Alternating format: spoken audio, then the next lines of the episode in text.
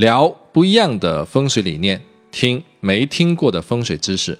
感谢你来到张运会三元纳气风水详解课程。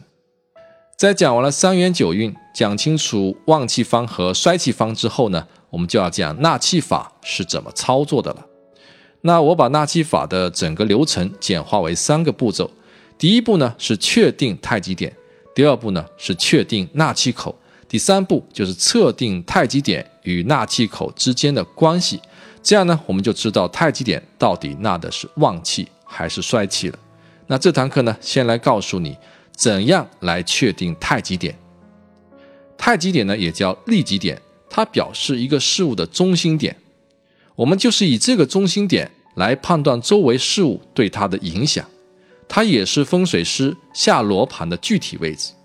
那这里说的太极不是阴阳太极的那个抽象概念，这里的太极呢是指一个相对维和的空间。那不同的太极呢，就是不同的空间区域。比如说，一个院子是一个太极，因为周围的围墙围合成一个相对闭合的区域。那一套房子呢，也是一个太极，因为周围的墙壁形成了封闭的建筑空间。一个房间也是一个太极。因为周围的墙壁也形成了相对独立的空间，这样呢就有了大太极、小太极之分。那房子是一个大太极，里面的每一个房间都是小太极，大小太极呢可以相互嵌套，这就是一物一太极。那通常说的太极点就是这个空间的几何中心点，比如说一个房子的四个角画两条对角线，那对角线的交叉点就是这个房间的太极点。那太极点其实就是下罗盘的那个具体的点，然后通过罗盘所显示的方位，就可以论断整个房间纳气的旺衰和周围摆设的好坏。周围的形峦和纳气对这个太极点的影响是有利的，就为吉；不利的呢，就为凶。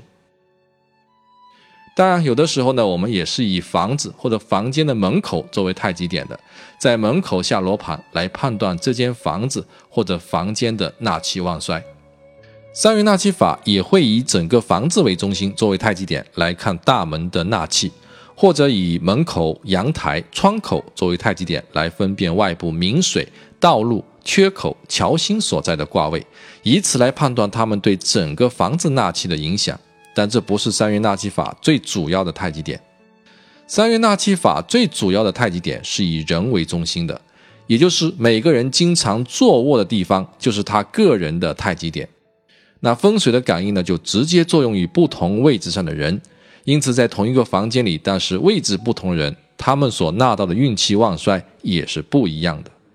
同样，待在一个位置上的时间越长，那风水的影响也就越明显。三元纳气法以人为中心定太极的原则，更加符合天人合一的原理。